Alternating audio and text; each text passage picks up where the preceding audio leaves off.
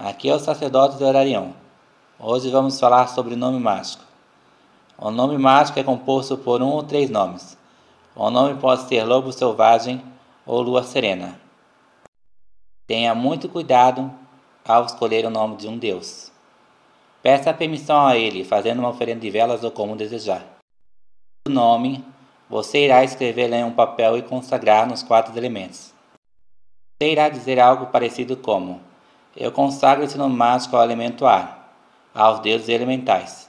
Eu consagro esse nome mágico ao elemento fogo, aos deuses elementais. Que hoje ele seja reconhecido por toda a comunidade wicana. Seja assim se faça. Existe também um nome secreto, que é conhecido entre você e o Coven ou entre você e os deuses. Dê seu like e se inscreva.